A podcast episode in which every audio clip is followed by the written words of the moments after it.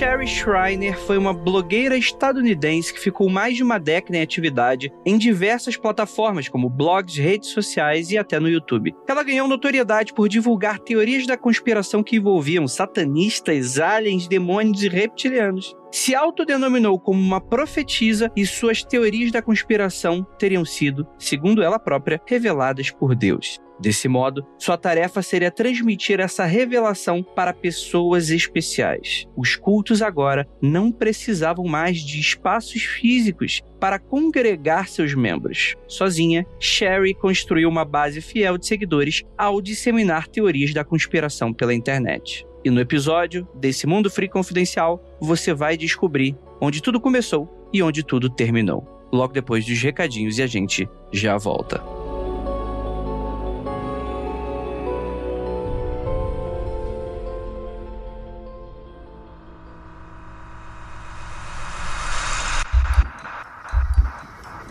Nada de errado com seu áudio. Adentramos agora através dos seus sentidos. Estamos preparando você para o que vai acontecer nos próximos minutos. Além do que conhece por tempo e espaço, o contato com algo além. Não conte para ninguém e nunca olhe para trás, pois este é Mundo Freak Confidencial.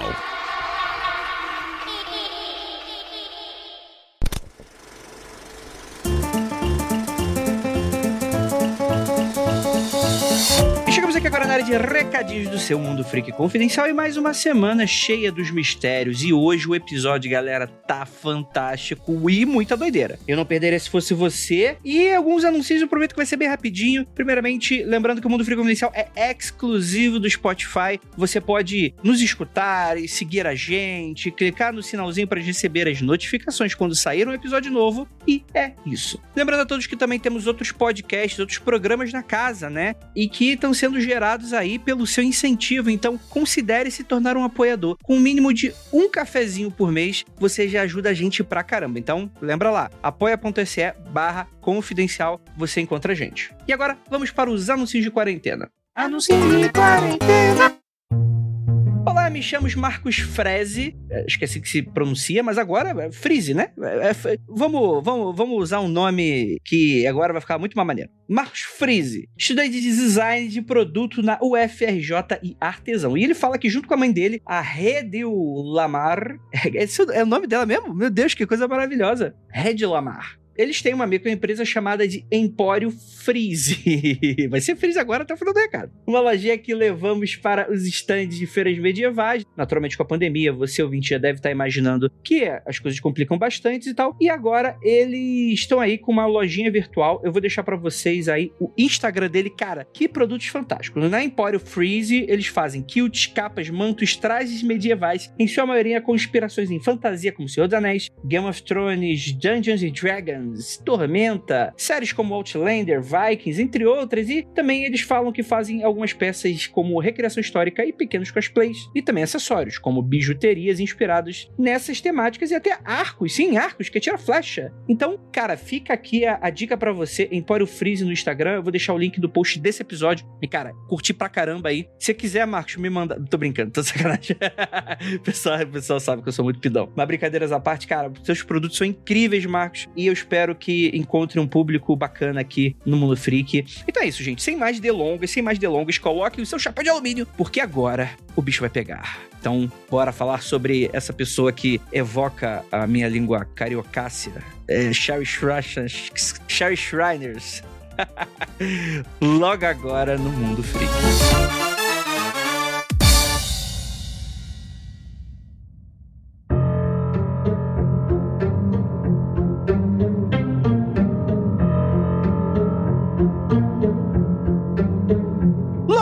Belas noites, queridos ouvintes. Tudo bem com vocês? Estamos aqui reunidos para conversar sobre um perigo iminente que está aí ameaçando a nossa democracia, as nossas crianças e a nossa sanidade. São eles, reptilianos, sataneiros e, e tudo a corja que está aí ameaçando tudo que a gente conhece, toda a família, os cidadãos de bem igual a gente. Eu sou André Fernandes e estamos aqui para falar sobre a conspiração da menina Sherry, que aprontou altas confusões que até Deus duvida, que eu tenho absoluta certeza que até o final dessa gravação ela vai ser convidada para ser ministra do atual governo. E para mais já temos aqui a nossa queridíssima Jay. Oi, pessoal, tudo bem? É lógico que eu vim protegida, porque eu não posso vir para um podcast desse com esse tema, falar de reptilianos, alienígenas e demônios sem vir com meu chapeuzinho de alumínio. Hoje eu estou extremamente protegida porque ninguém vai implantar um chip em mim. Hum, rapaz. E temos aqui também nosso queridíssimo Rafael Jacaúna. É, é, a história da dona Sherry. Sherry. Sherry. É. Sherry Shana vai ser. Se segura aí na cadeira do seu ônibus, na cadeira do seu carro, que você vai dar altas quicadas aí, no mau sentido. E temos. tá bom. E temos aqui também nosso queridíssimo testemunha. É, deixa eu. Lucas, você só tá nessa gravação por um único motivo. Você sabe qual é, né? Vestir a fantasia de Halloween de, de alienígena astronauta? Não. em breve você vai saber por que então. Mas temos aqui Lucas Balaminute. Olá, galera. Hoje vamos ficar todo mundo doidão de orgulho. E isso é legal? Ah, saberemos durante o episódio. Não, não. No sentido de, de é, se, se for o contrário de ilegal, né? Se a gente vai ser preso. É uns cristalzinhos tão top. Ah, é? Dá pra. É, tipo, é, colocar a Ginomoto no, no, na pipoca, né? entendi, entendi, entendi. Beleza. E temos aqui a Gabriela Larouca. Ah, não, não me chama de Gabriela, me chama de Gabi, por favor. Não, não, Gab Gabriela. Ah, eu não gosto, porque toda vez que alguém me chama de Gabriela, eu acho que a pessoa tá brava comigo. Sabe aquela coisa de, de mãe e pai? Gabriela, vá pro seu quarto. Oi, gente. Eu tenho uma teoria que eu queria desenvolver ao longo desse episódio, que eu acho que é a Jay, por mais que ela esteja fingindo que ela tá blindada, ela é uma reptiliana. Como assim? Me descobriram. E eu vou provar até o final desse episódio. Isso aí, é, tá na Unicamp. Cara, todo mundo que faz Unicamp tá com parte com eles. Com os, os Capetas da Galáxia. É o novo filme da Marvel. É, mas hoje, gente. É, assim, provavelmente, se você clicou nesse episódio para escutar, você escutou. Você, você clicou por sua própria conta em risco. Porque eu tenho absoluta certeza que não faz a mínima ideia do que porra é essa tá no nome do título do episódio. Você vai descobrir agora. E a partir de agora, ouvinte, pegue aqui na minha macia mão, eu vou levá-lo a um mar de coisas muito legais que vai fazer você questionar a sua própria existência e o porquê, afinal de contas, estamos na situação que estamos hoje. Porque hoje a gente vai falar sobre Sherry Schreiner, que é uma doidona lá dos Estados Unidos. Que assim, mano, porque tem dois tipos de doido. Eu, eu, eu, quando, eu cresci, me foi alertado duas coisas. Tem dois tipos de doido. Tem o doido, que é aquele que você bate palma. Que é o doidinho da rua. Que ele, sabe, não fala coisa com coisa e tal. E tem o doidinho perigoso. O doidinho perigoso você não pode bater palma. E a gente vai descobrir mais sobre isso agora. Para quem não sabe, Sherry Schreiner, ela foi uma blogueira estadunidense, né? Que ficou bastante conhecida por espalhar teorias da conspiração pela internet. Ela cresceu na década de 90 numa pequena cidadezinha do interior do Oregon, que é bastante conservadora. E quando eu falo isso, não é, não, não é direita politizando, isso faz todo o, o contexto da nossa história. Porque automaticamente, quando a gente fala isso, você já imagina, caro ouvinte, que era uma pessoa que cresceu escutando muitas religiosidades, né? Todo aquele radicalismo de igreja, né? Sabe aquele do queimar a cartinha do Yu-Gi-Oh! que fez você perder tantos dinheiros, né? Queimar RPG. Então, a, a Sherry, ela cresceu nesse tipo de ambiente. Eu acho interessante frisar, assim, né? Como o Andrei falou, que ela cresceu em um ambiente conservador ali nos anos 80, né? Porque os, a história dos Estados Unidos nos anos 80 é muito marcada por um conservadorismo bastante ativista, né? Então, assim, a gente tem ao longo da década uma ascensão de uma chamada direita cristã ou nova direita, né? Que começa a lutar por, por várias frontes, né? Então, assim, a gente tem na política, com a eleição do presidente Ronald Reagan, nas artes, na cultura. Então, assim, ela tá dentro desse contexto, ela não sai do nada, sabe? Não é que ela surgiu é, abruptamente, não. Ela foi criada, assim, e os anos 80 ali nos Estados Unidos foram muito marcados por, por essas guerras culturais que as pessoas falam. Essas brigas, assim, de ter um inimigo entre a gente e assim por diante. Reza a lenda que na igreja que ela cresceu e nas outras associadas, cada uma tinha um boneco de papelão do Ronald Reagan, Ronaldão. do Ronaldão, do, Ronal, do Ronald Arregão, Ronaldo. e eles cultuavam mesmo, assim, ficavam no pedestal do lado do Jesus, assim, do lado da cruz, e a galera ia lá e pedia bênção pro Ronald Reagan, e era, era, uma, era pesado, assim, é uma doutrinação religiosa bem forte mesmo que rolava nessa Porque ele foi um presidente também, né, que conseguiu tirar o, o Partido Democrata, assim, do poder depois de, de um tempinho. E, e, vem dos anos 60 e 70, que são considerados, entre muitas aspas, épocas de excesso. Então, as, o, o, lado conservador cultuava muito ele, porque ele focava muito na ideia de religião, família, vamos colocar o país nos eixos. Então, mistura muito política, religião e essas coisas. Sim, total, né? É, você, você imagina, né? A gente sai de uma década de 60 e 70 riponga pra caramba, né? Que é, tudo estava sendo debatido, né? Liberdade sexual, liberdade, no caso, assim, todo, todo mundo, né? Mas no caso, os Estados Unidos ficou amplamente marcado, né, famosamente marcado pela liberdade racial. Você tinha uso de alucinógenos também, né, como, como muitas pessoas defendendo o uso, né, ainda mais do corpo científico, né, pessoas fazendo e tal. Claro que naturalmente existiu uma, uma resistência, mas como tudo nessa vida é cíclico, né, umas coisas vêm, outras vão, né, algumas outras coisas são reações a outras, né. E só para fazer uma pequena menção que a Gabi falou muito bem, eu queria só deixar essa, essa, esse termo, né, foi muito marcada essa década de 80 80, década de 90, com o tal do pânico moral, né? No qual você tinha esse julgamento social de certas de certos hábitos mais talvez progressistas seja até a palavra meio errada, né? Mas que considerados aí prejudiciais por essa galera mais religiosa, né? A gente gravou um episódio sobre Satanic Panic, que é o Mundo Free Confidencial número 311, do qual a gente fala especialmente sobre o pânico satânico, né? Que seria a vertente de pânico moral que vai mais para teorias da conspiração envolvendo grupos satânicos sacrificando crianças e abusando que nunca foram comprovados e tal, mas mas isso moldou não apenas como a gente enxerga hoje esses assuntos, porque, principalmente porque isso moldou até a cultura pop, né? Pra quem não lembra, né? Com toda certeza. Só você fazer um pequeno exercício, você vai lembrar daí de dezenas de filmes do, da década de 80, super famosos, que abordam o satanismo, né? Rituais, coisas dentro desse sentido, né? O sobrenatural tava muito envolvido, tipo, casal Warren tava muito em voga na década de 80 por causa disso também, né? Também era, era tinha esse contexto religioso, protestante, né? Muito forte, e por aí vai. Então é interessante a gente colocar isso dentro desse contexto que a gente tá falando do episódio. E não é à toa que as primeiras teorias da conspiração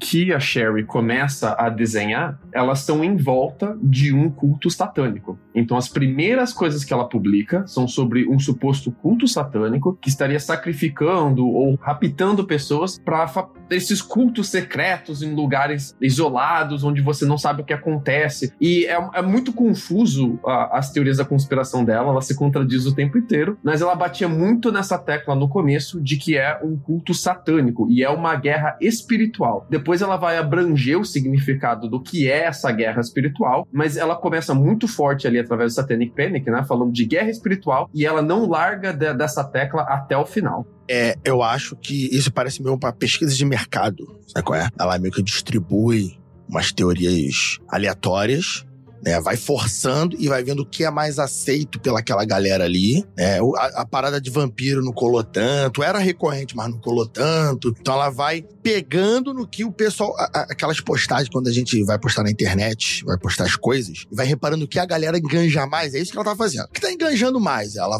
ia focando nessa dos reptilianos, essa do, do, da luta espiritual. É, que é um, é um, é um método muito comum para teóricos da conspiração que estão interessados em uma manipulação de hoje em dia em grupos de política, né? Tipo, você vai ter desde o do louquinho que é anti o, o, o partido de oposição, até os caras que são super terraplanistas, né? E eles estão habitando o mesmo ambiente. E vez outra, o pessoal de cima começa, de cima que eu falo ali do, enfim, né? Teorias da conspiração à parte, né? Tem um pessoal ali interessado em fazer essa manipulação, começa a jogar pequenas teorias e vai vendo que cola. E aí vai colando e aí vai acrescentando e vai fazendo aquilo tudo para conseguir fazer essa manipulação dessa galera meio doida, né? Essa cola aí que ela usa, ela chama de atualidade e realidade. Tem uma entrevista dela com uma moça, ela foi convidada por uma moça que também ela é muito religiosa, né? E ela também acredita no, mais pra frente a gente vai falar desses talismãs que ela criou. E ela meio que se ligou um pouco com a Sherry. E daí elas estão conversando. A diferença entre as duas é que essa mulher, ela é muito religiosa e ela acredita em demônios, porque demônios tá na Bíblia. E a Sherry não, ela acredita nos reptilianos. E chega uma hora que as duas entram no embate. E daí a Sherry, ela fala exatamente assim. A, a moça fala assim: Mas isso que você tá falando são os demônios que aparecem na Bíblia. Daí ela falou assim: Não, eu lido com realidade. A realidade não são mais os demônios. A realidade são os reptilianos e os alienígenas. a, a realidade é o que eu falo que é. Porque já tinha muita gente falando sobre demônios, entendeu? Então a competição é muito grande. Porque daí você tá lidando com pastor, com padre, com gente que teoricamente tem mais categoria e até mais, que até tá acima de você na hierarquia para falar sobre isso. Tem mais autoridade. Então você vai para um assunto que já não é tão abordado. E fora que a Sherry, ela é. Gente, ela é uma jornalista que não deu certo, não conseguiu dar certo. Então, o que que aconteceu? Ela vai forçando a. Ela vai forçando a barra pra ela conseguir o que ela quer. Tipo, olha, vai colar, eu vou ter gente aqui atrás de mim e eu vou fazer isso dar certo. Então, ela vai forçando tudo que dá e a galera vai acreditando nela. Eu acho. Eu, eu fico um pouco aterrorizada com esse negócio dela atualizar essas coisas, essas. essas. Como é que eu posso dizer? O pessoal fica com medo, né? Nossa, a gente precisa se proteger, se proteger, que vem da Bíblia e atualiza para ela ser algo diferente, para ela ser algo que chame atenção. Eu acho isso muito interessante, principalmente pelo que o Jacaúna falou, porque ela consegue mirar bem nas ansiedades das pessoas, sabe? Então, assim, ah, vampiro não deu certo, bruxa não deu, vou falar aqui sobre reptiliano, né? Que é uma coisa, assim, teoricamente menos conhecida. E ela consegue tocar na, nas ansiedades, nos medos das pessoas, assim, no medo do desconhecido. Sabe aquela ideia de o desconhecido está entre nós e a gente não tem como saber quem é e quem não é? Então, é, é uma jogada muito de marketing, é muito inteligente você ir mudando até você conseguir alcançar um público que te escute e que te siga. O problema é que no começo ela estava tentando trazer a narrativa para o público errado. O público que ela estava tentando alcançar através da internet estava acostumado a teorias da conspiração de fóruns. Quando ela começa lá atrás, ainda nos anos 2000, ela está lidando com teorias da conspiração de reptilianos e alienígenas de fóruns. Essa galera não está acostumada a falar de satanismo. Não é a mesma galera do Oregon que foi criada na igreja com ela. Então ela traz essa narrativa do satanismo para essa galera e não cola. Mas aí ela percebe o que, que cola então na, na galera de internet. E aqui a gente falou muito dela e testando marketing, mas eu acho que vai um pouco mais além que isso. A gente já discutiu muito o porquê que essas teorias da conspiração funcionam, mas tem um ponto que eu queria ter trazido em outros episódios, mas não cabia tanto e nesse cabe muito mais. Que é o seguinte: eu acho que um dos motivos da para ela, especificamente as teorias da conspiração dela terem funcionado tão bem é por causa do preconceito. Ela começa com preconceitos implícitos e enraizados nos apelos que elas faz. Então, por exemplo, ela vê uma pessoa que é gorda, ela fala que é reptiliana, e aí a gordofobia dela fica meio que implícita. Ela vê uma pessoa que é homossexual e ela fala que é um clone ou que é um alien, e aí a homofobia dela fica implícita. E ela vai aos poucos passando de implícito para explícito. E aí você joga um jogo de cartas marcadas, né? Porque ela vai dando justificativas para as pessoas serem preconceituosas. Olha, seja preconceituoso com o homossexual. É o demônio, é o alienígena, é o reptiliano, é o clone, é o agente mal. E as pessoas que já têm esse preconceito enraizado trocam essas justificativas por darem influência para ela. E ela é muito, ela parte do implícito pro explícito num caminho muito claro, assim. No final, ela tá falando com todas as letras, por exemplo, que judeus são todos ah, descendentes de Satanás e fazem parte da ordem reptiliana, que é um antissemitismo extremamente explícito, né? E isso não era uma parada que ela fazia no começo. Antes isso era uma coisa que ficava no ar e você pegava se você fosse esperto. Então eu acho que essa mudança do preconceito implícito, pro explícito, dando pra galera o aval de seja preconceituoso comigo, olha, aqui é um lugar seguro para você ser preconceituoso, foi um dos motivos dela ter conseguido juntar um clã, um, culto tão forte em torno dela. O que é, é altamente uma burrice, né? Porque todo mundo sabe que só quem acredita em Satã é cristão e reptiliano não é cristão. Então como é que reptiliano vai ser satanista? Brincadeira. O que eu queria falar é que, tipo assim, é bem ou mal, hoje em dia, né?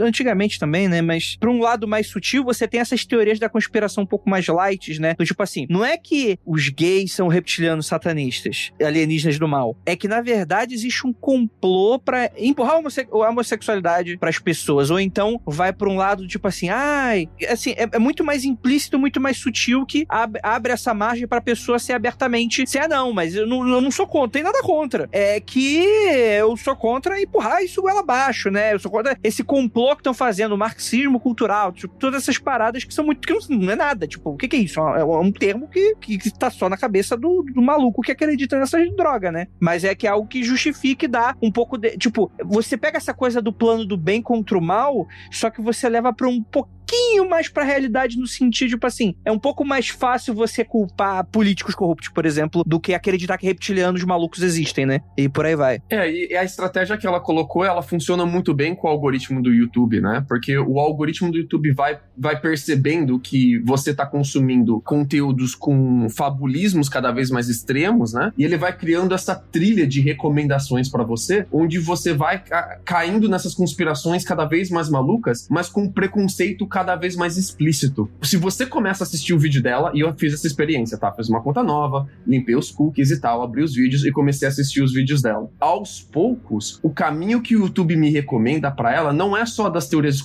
conspiração ficarem mais malucas, é do preconceito ficar mais forte isso reflete muito na musiquinha de entrada dela. Se você ouve a musiquinha de entrada dela e vai procurar que música é, ele é, é uma música super chiclete, bem cheesy, e que fala sobre preconceito, inclusive de gênero. E é super.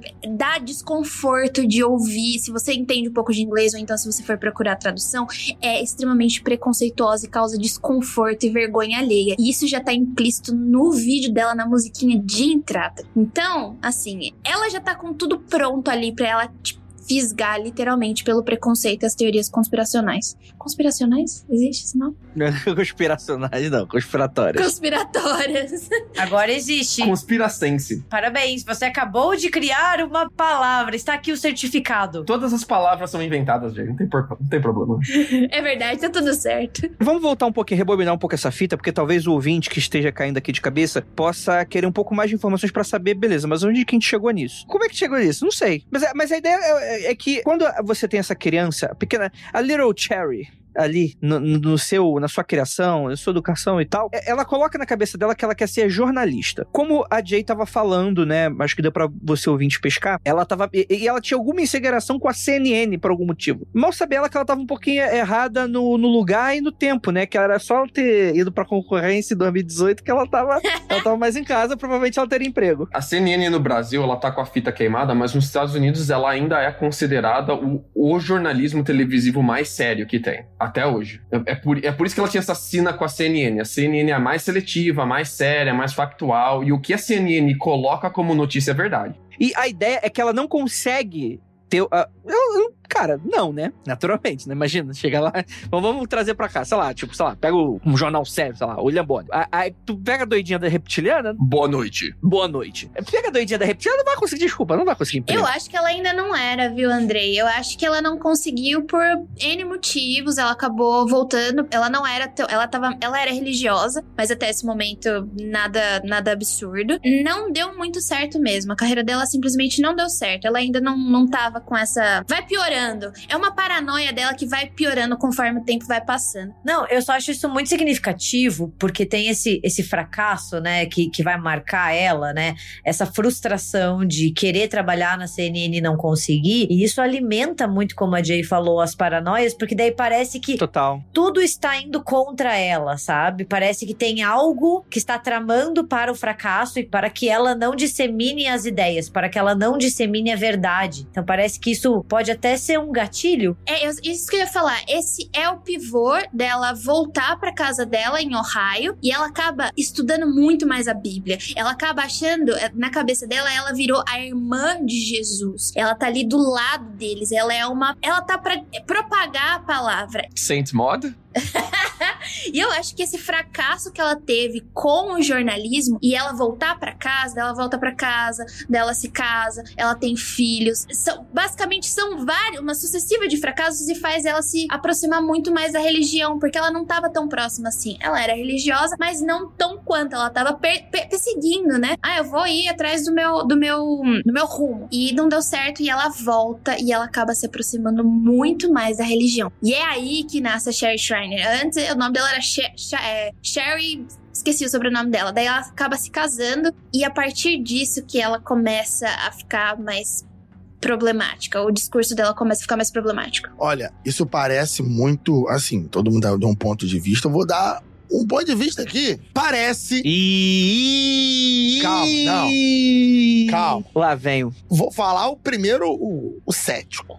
Tá? O cético aqui pra galera ficar tranquila. Parece que ela entrou num, num parafuso de deterioração mental. E ela vai derretendo com o passar do tempo. Mas isso é levando em conta que ela não tá fazendo isso de esperteza e malandragem pra ganhar em cima. É porque ela realmente acredita naquilo que ela vende. Ah, então. Ainda não. Esse que é o ponto. No início, ela tá sozinha, né? Ela tá frustrada, aquela coisa toda, e ao se dedicar a um assunto, seja nesse caso a religiosidade dela e tal, ela vai entrando num- num- numa loucura inspiracional que vai confirmando que o mundo tá contra ela. E isso, Andrei, eu posso falar disso de experiência própria, no sentido que eu vejo muito canal de YouTube e acompanho muito. Muitas teorias estranhas de conspiração, a gente poderia. Posso citar depois por alto coisas que eu acompanho até hoje. As pessoas vão piorando e você olha nos olhos dessa pessoa que tá falando no YouTube e você entende uma coisa. Ela acredita naquilo ali de verdade. Ela acredita naquilo ali. Ela não tá, a maioria, ela não tá inventando bagulho porque ela tá ganhando uns trocados ou milhares de dólares. Elas acreditam naquela parada ali em algum momento da vida dela, em algum gatilho. A pessoa, sabe, Jim Carrey naquele Eu e o mesmo Irene, que a câmera foca nele assim, toca um barulho, uma música e tu escuta a porquinha da cabeça voando. Puf, em algum momento, isso pra mim deve ter acontecido nela. Ou, ou ela realmente viu reptilianos e ela tá sendo perseguida e ela relatou fatos históricos reais e a gente perdeu uma heroína. É um dos dois pra mim. Essa fala do Jacaúna é sensacional, porque em 2016, mais pra frente eu, vou, eu queria, gostaria de comentar sobre isso, que é um fato muito importante pra ver. Tem essa chavinha mesmo que o Jacaúna tá falando. Ela realmente acreditava, ela acreditava muito. E daí ela começa, e alguns seguidores dela falam: nossa, ela realmente é uma profeta, ela tá ali pra disseminar a palavra, etc. Vai chegar um momento que a Sherry, pra divulgar os livros que ela escreve, começa a, a ser só sobre o dinheiro, a ser só sobre o dinheiro. E daí um dos seguidores dela confronta ela. E ela mata ele metaforicamente, e tira ele da seita, tira ele do culto. E isso mostra a chavinha da, da Sherry, né? Que ela realmente acreditava, você não precisa me dar nada em troca, eu só tô aqui pra ajudar você, lá. E quando ela decide divulgar pra ter retorno em dinheiro, ela realmente vum, muda totalmente. É, e eu acho interessante isso, porque ela publica os primeiros dois livros dela pela internet. São livros independentes, são totalmente, assim, apoiados pelos seguidores de internet dela. Ela já tá faz dois anos fazendo postagem em blog, desde 2003. E em 2005 ela solta o Bible Codes Revealed, que seriam os códigos da Bíblia revelados, naquela pegada de teriam mensagens secretas na Bíblia, que se você souber decodificar essas mensagens secretas, você pode prever grandes eventos de grandes mudanças do futuro, né? Ah, tudo já teria previsto tudo tá escrito no código da Bíblia, só precisa de alguma chave, de alguma instrução de como ler a Bíblia, e ela vem falar isso para você e vem especialmente falar de alienígenas e de conspiração de alienígena através da Bíblia. E depois, também, em 2005, Aliens on the Internet, onde ela ia parte mais profundo para a parte de, de alienígena mesmo, de reptiliano. Aí, eu acho que ela percebeu o poder de monetização que ela tinha através dos seguidores dela. Acho que até mais ou menos 2005, ela não tinha tamanha noção de que essa galera que seguia ela todo dia, lia as postagens dela, dava joinha, dava like. Naquela época de blog, cara, o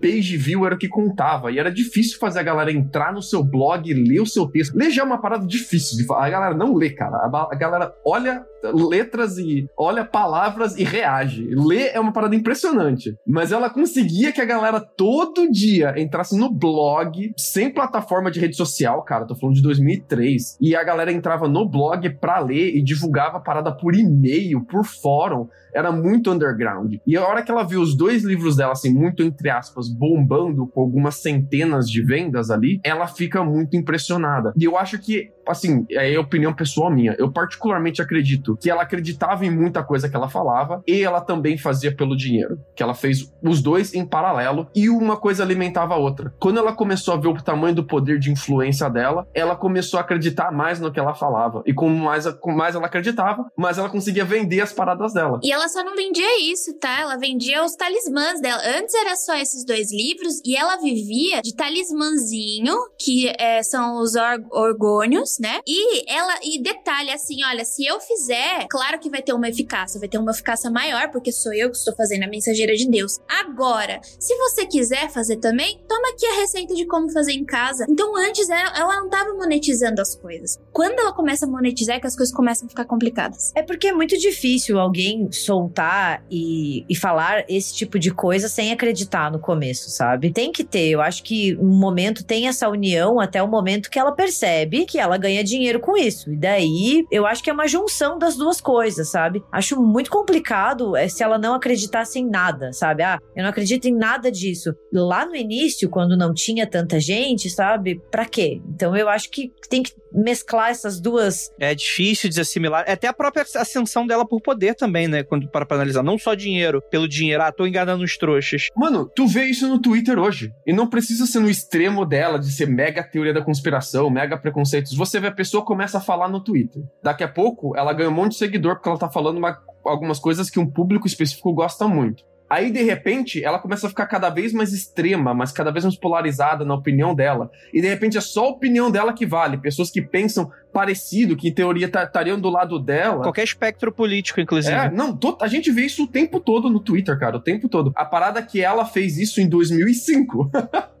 e, e no começo, com pouca ajuda de rede social. Acho que a gente pode falar de antes e depois do Facebook e do YouTube. A partir do momento que ela entra no Facebook e no YouTube, ela decola. Já era, já era. Ela vira um sucesso. Ela é tremenda. E começa a, ela, o sucesso dela é tão rápido e tão forte que começa a aparecer um monte de Sherry Shiners. Começa a aparecer pessoas dizendo que são Sherry Shiner, que dizendo que são ela e postando vídeos como se fossem ela pra tentar monetizar. Aparece gente da- baixando os vídeos dela e repostando pra ver se o algoritmo ah, coloca o vídeo da conta deles e eles conseguem monetizar através disso. Cortes da, da Sherry. E aparece também a pessoas com uma pegada muito, muito parecida, assim, uma galera copiando ela meio que descaradamente, assim. Isso que o Lucas tá falando é importante frisar que a gente nunca viu a cara da Sherry Shriner. Nunca. A gente não sabe quem ela é, a gente sabe que ela tem filhos, que ela foi casada, mas a gente sabe muito pouco da vida pessoal dela, a não ser esse fracasso dela ser jornalista. E só. Não tem mais nada. Ela, ela, ela mesma falava: se eu me divulgar, eu vou estar mais. Minha imagem vai estar super sensível a ataques. Então eu nunca vou me divulgar, eu nunca vou mostrar minha cara, eu nunca vou dizer quem é. Então a gente não sabe quem é Sherry. A gente não sabe qual é a cara da Sherry Shine.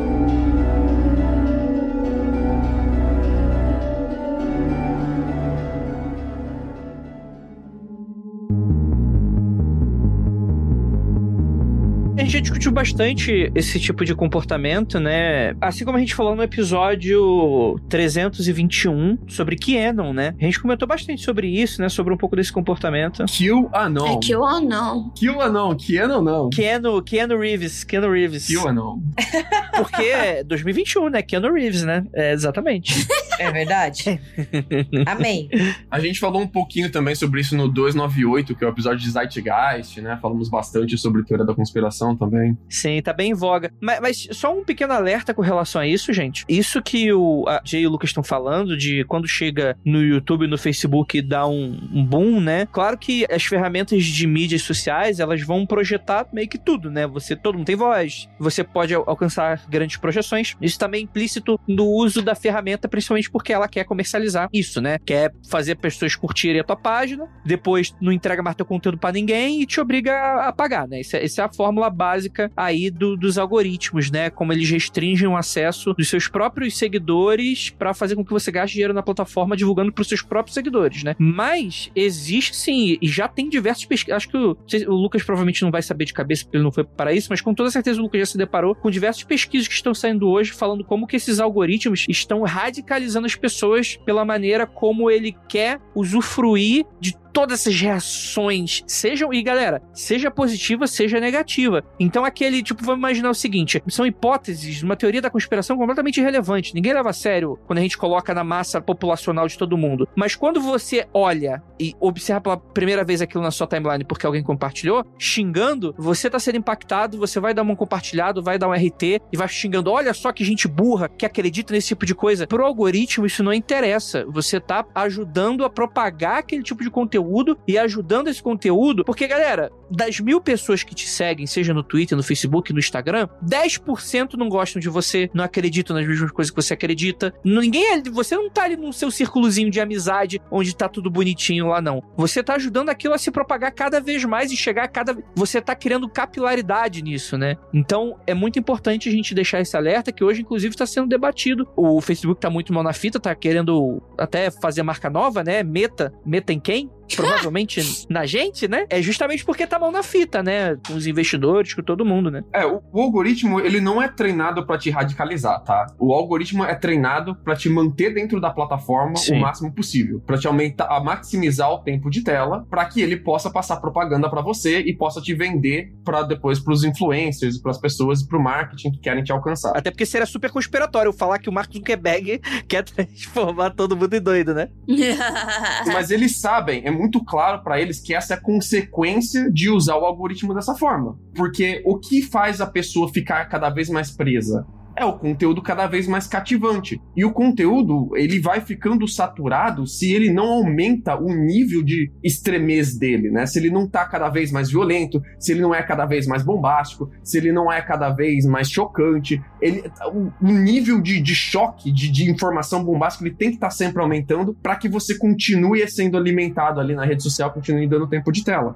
Então, tipo, discute-se qual, qual é a responsabilidade no YouTube e do Facebook disso, né? Eles são somente ferramentas, a gente pode responsabilizar eles pela forma com que outras pessoas usam essa ferramenta, o quanto que eles sabem que pode dar merda e o, e, e o quanto que eles simplesmente negligenciaram disso, né? Mas eu acho que o mais interessante é a gente analisar o lore que a Sherry Shrine montou, porque o lore dela, apesar de ser um lore totalmente maluco, é um lore maneiríssimo. Ai, eu também gosto, cara. Eu acho que escala de um jeito que, se fosse um livro, ia ser engraçado, sabe? Ela começa assim. Existe um culto satanista que performa rituais a fim de alimentar deidades demoníacas que estão aí a fim de tomar o poder da humanidade, de controlar de alguma forma. Disso, ela parte para existem também bruxos e vampiros que eles se alimentam da alma e da energia vital das pessoas que fazem parte desse grande culto satânico. Também existem os reptilianos, que têm a capacidade de se mesclar entre os humanos, mudando a sua forma física. Então eles têm um poder nato, ou uma roupa, às vezes ela fala em poder nato, às vezes ela fala em um traje. Uma coisa interessante que eu achei da, da ideia do, do lore dela do reptiliano, que o reptiliano, no que eu entendi, eles são terrestres. Eles não Sim, são alienígenas. Eles são terrenos. Eles não são alienígenas. Eles são daqui, eles são, sei lá, intraterrenos. Ela não, não achei exatamente de onde ela diz que eles são, mas eles são daqui e eles têm aliança com os alienígenas, tá? Só adicionar aqui. Isso. Eles conseguem, eles trocam influência por tecnologia com os alienígenas. Então os alienígenas dão para ele tecnologias avançadas e os reptilianos dão influência para os alienígenas. A função dos reptilianos é infiltrar e conquistar por dentro, né? Então pessoas famosas e políticos grandes seriam todos reptilianos disfarçados. Ela diz que esses reptilianos é tudo obra do governo. O governo criou os reptilianos e a partir disso são os reptilianos que fazem essa ponte com os alienígenas. Mas é o governo secreto. É o governo secreto. Sim, sim. Isso, o, o, o, governo por trás do governo, né? O Trump cita muito o governo do backstage ali, né? O governo real, o governo que importa que a, a população não chega perto nisso. O governo que a gente acha que é governo é só uma fachada para manter a população calma e feliz, achando que tá votando no presidente, mas na verdade o que rola mesmo é o poder por trás e faz parte desse culto. Uma coisa que, lendo sobre. Eu não conhecia. Pff, Sou péssimo em teorias que nunca chegaram à tradução. Então, assim, eu não tenho em português praticamente nada sobre ela. Sherry Shine no YouTube não tem, pouquíssima coisinha, um bloquinho ou outro que tem um parágrafo ou outro. Mas as ideias dela que eu peguei lá no, no blog e tal, fui traduzindo no Google,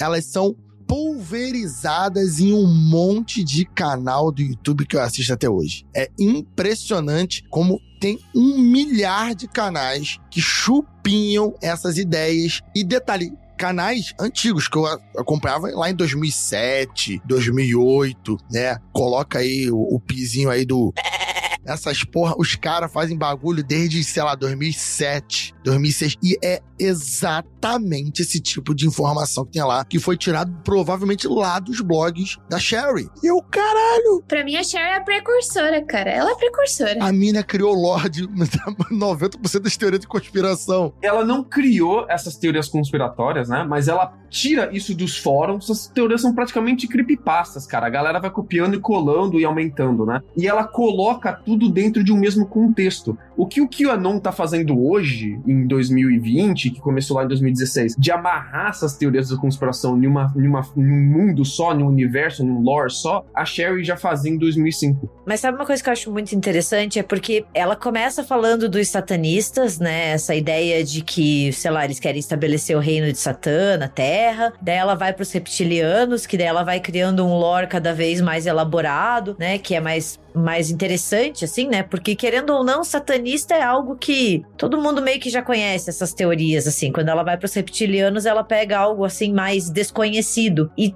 tanto os satanistas quanto os reptilianos, eles falam muito, se a gente for pensar assim numa coisa mais básica, com o medo do desconhecido e o medo de que o inimigo tá infiltrado entre a gente. Então é aquela ideia que e você consegue atingir muita gente com isso, é assim, as suas famílias estão em perigo, as nossas crianças estão em perigo, porque nós estamos sendo enganados e o inimigo está entre nós, né? E, e essa ideia de o inimigo estar entre nós, ela assume diversas imagens ao longo da história, diversos personagens. Então é muito interessante, porque daí ela pega assim os reptilianos como gente muito famosa, muito poderosa. Então, assim, olha, eles chegaram no topo da hierarquia. Eles têm poder, eles têm dinheiro. Como que a gente vai batalhar, né? Pô, se a Lady Gaga e a Miley Cyrus são reptilianas, né?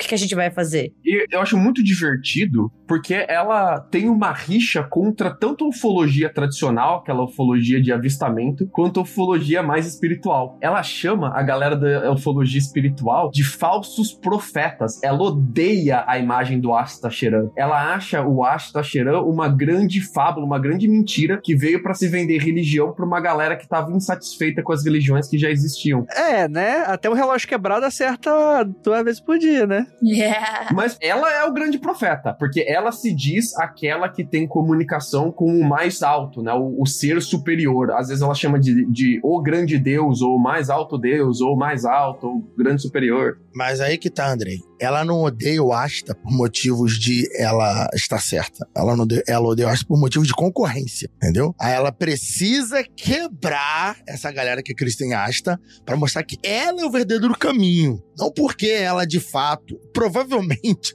ela acredita em Asta, mas quer desmoralizar pra ganhar atenção sozinha. Ela fala que se você tentar fazer viagem astral, são os reptilianos interceptando a sua alma e roubando a sua alma enquanto não tá no seu corpo. E ela começa a viajar e ela começa a, a listar praticamente todas as práticas dessa galera mais espiritualizada que acredita em ufologia, tentar contato mental com outro planeta, receber mensagem, a, avistamento em sonhos. E ela coloca tudo no, no contexto de alienígenas tentando te controlar através de uma religião alienígena. Você está sendo treinado para aceitar aceitar os alienígenas, porque quando essa for a maior das religiões, né, vai ficar muito mais fácil aceitar os alienígenas como grandes ah, mandantes aí do, do universo, como sendo o seu grande superior, né? A rixa dela com ufologia tradicional é que ela fala que ufologia tradicional tenta desbancar coisas com menos provas do que as provas que ela tem para apresentar. Provas essas que ela nunca apresenta, mas ela sempre, ela sempre diz que a, a galera nega sem provas contrárias, né? Essa grande rixa dela com ufologia tradicional. Ela tem até um grande exército, né, para isso. O que mais tem canais, eu acho legal que a maioria dos canais que eu acompanho, eles são estagnados em números específicos. Eles cresceram, incharam rapidamente no YouTube, chegaram a 400, a 500 mil pessoas e param, sabe? Esses que são mais pro radicalismo, eles têm um público bem interessante nesse ponto. Mas muitos deles vão falar justamente sobre isso, que a ufologia é uma distração que os que ET e tal é o novo demônio, que é a nova religião. Ela, eles vão falar sobre isso e muitos desses canais são extremamente religiosos. Esse que eu comentei agora há pouco. Tem o outro lá do. Esse aí eu adoro. Esse aí, puta que pariu. Esse aí o cara, o cara é extremamente religioso, não corta mais o cabelo, vive no meio do mato em algum lugar dos Estados Unidos. Não, calma aí, calma aí. O religioso tem problema com o cabelo? Como é que é essa história aí? cabelo que barba, pô. Cabelo e barba. Não pode fazer. Não pode? Não, sanção, porra. Não pode. Você não? Judeu, sabe qual é? Não pode cortar o cabelo. Tá bom. Mas eles usam a história de Sansão justamente ou não, assim? Ou eles falam alguma coisa? Não, ele não cita, mas ele diz que não pode. Assim como os judeus ortodoxos não cortam a barba, porque através da barba e do cabelo é ah, é onde tá, Deus tá. vai se comunicar. E... A força, né? Você não deve mexer. É, ok. Até dá pra entender, mais ou menos. Por favor, judeu, se o Rafael estiver falando merda, deixa aí nos comentários, a gente faz uma errata na semana seguinte. Claro que não é isso! Pô, Rafael, que porra é essa? Claro que não é isso! Eu tô falando que os caras falam isso, porra! Ó, gente. Não, tudo bem, vocês falaram, não tem problema, mas se não for isso, você tá ofendendo uma galera, né, caralho? Então vamos lá. Os judeus não cortam o cabelo, não fazem a barba por tradição e por, por, por aliança a Deus. Tá Enfim, tem, tem detalhes aí que não interessa agora. Tá, ok, já entendi. Tem uma, tem uma relação intrínseca aí com relação a isso, entendi. Isso. Isso. Mas os camaradas vão dizer que, por exemplo, eles vão falar que, religiosamente falando, biblicamente, que não se deve cortar o cabelo. Que você não pode cortar o cabelo porque está na Bíblia que não pode cortar o cabelo. E dizem que são os ETs que mandam você cortar o cabelo. Eu tô olhando pra câmera aqui, povo, e tô fazendo aquela cara de o que que tem a ver, né? Aí você pergunta, por que o careca? Porque o Grey é careca. Não, não. O Grey é careca. Pergunta, por que o careca então vai pro inferno? O careca manipulado? Não, é que você não pode cortar o cabelo da lateral da cabeça, o de cima da cabeça pode. Wi-Fi com Deus que é na lateral. Uma das coisas que eu gosto muito do modus operantes, assim, da fórmula da Sherry, é o ativismo online. Porque a gente viu isso com Zeitgeist e a Sherry fez o mesmo caminho e parece ser uma, uma fórmula de sucesso mesmo que funciona muito bem. Fica a dica aí pro Mundo Freak, inclusive. Que é você sair da, da parada de pedir pra galera compartilhar e começar a pedir ações de luta mais específicas, que são gratificantes, que fazem com que o ativista online sinta-se em uma batalha. Então, o que ela pedia pra galera dela? Pedia para impulsos de hereges e, é, e xingar o herege, pedia para em canais inimigos xingar o, o, o, youtuber inimigo. Ah, não pode fazer isso com concorrente? Ah, não pode? Não pode?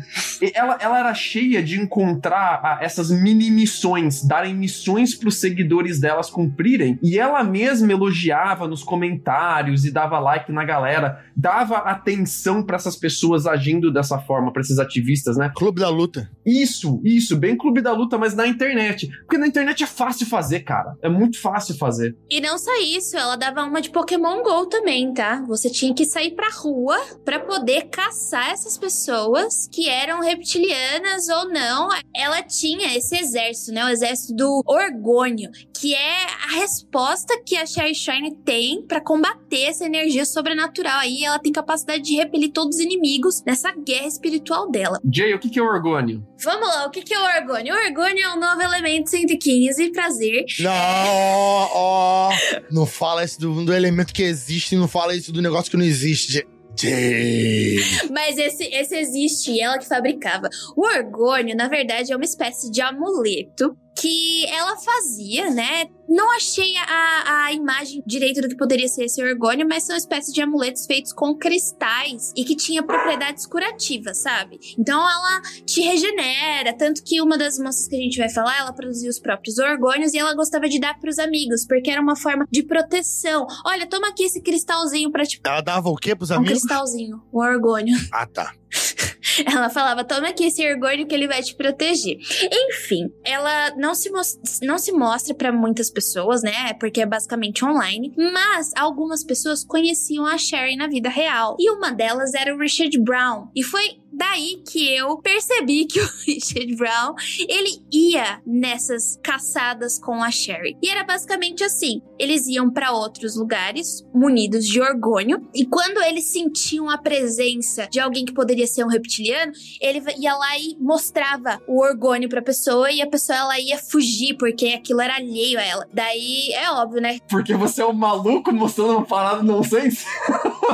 Isso que eu tava pensando, cara. Imagina se alguém vira pra sua castana na rua, vira pra você e tem um cara, tipo, segurando uma pedra, um cristal e olhando assim para você. Tipo, é óbvio que eu vou virar as costas e sair andando. E supostamente a Sherry, ela falava que essa atitude era porque você estava eliminando o inimigo. Pelo menos ela não mandava tacar a pedra na cabeça dos caras. Podia ser pior ela mesma ia junto nessas operações, despejar, entre muitas aspas, o orgônio nesses locais também, tipo, dar uma limpeza é, total, que ali ela vai estar tá eliminando o inimigo. E de novo, esse orgônio ele poderia ser produzido por você ou, pelo, você poderia comprar pela Sherry. E é óbvio que o orgônio mais efetivo seria o produzido pela Sherry, porque ela era a profetisa, ela era a irmã de Jesus. Essa parada do orgônio não é invenção dela. Nada dela é invenção dela. Não, ela copiou, arrombada. Ela copiou.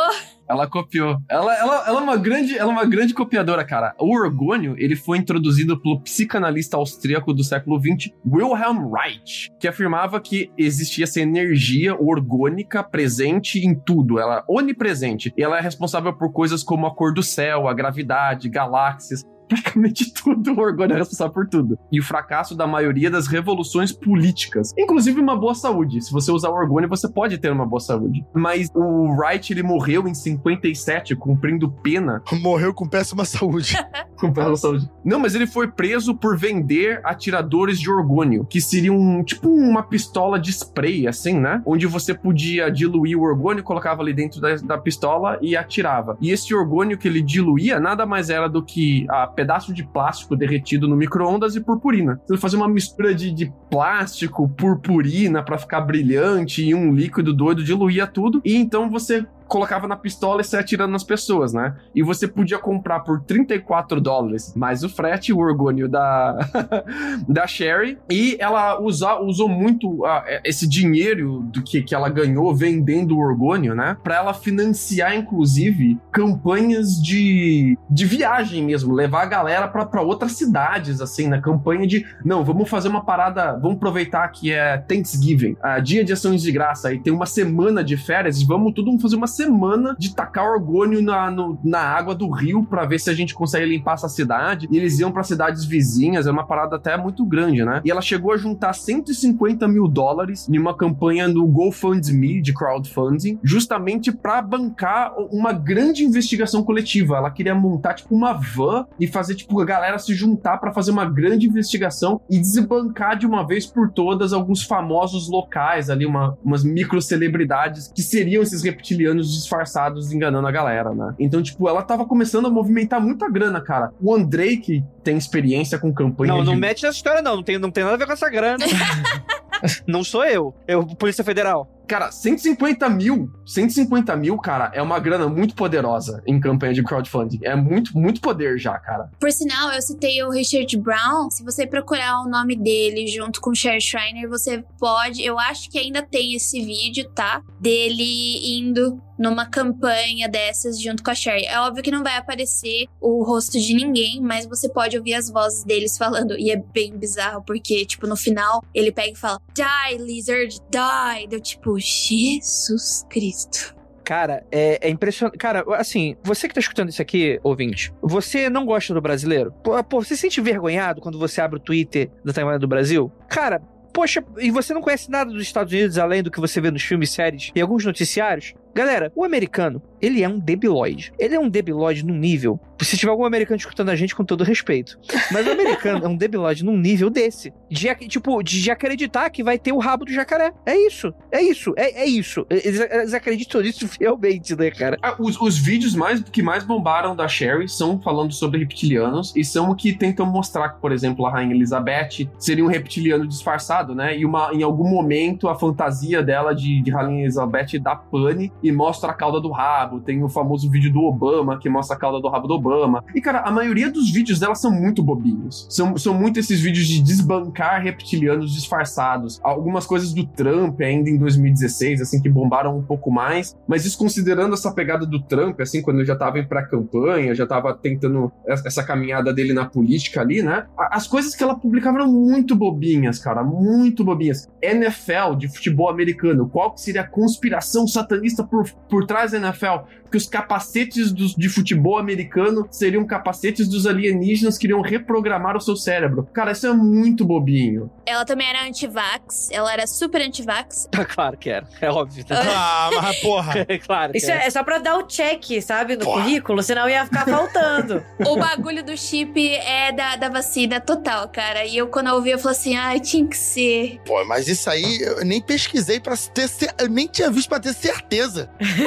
que ela na, na fila do antivax tava na- no gargarejo, sabe? é? Então. ela é antivax raiz, ela é antivax raiz, ela é trendsetter do antivax, entendeu? Antivax raiz.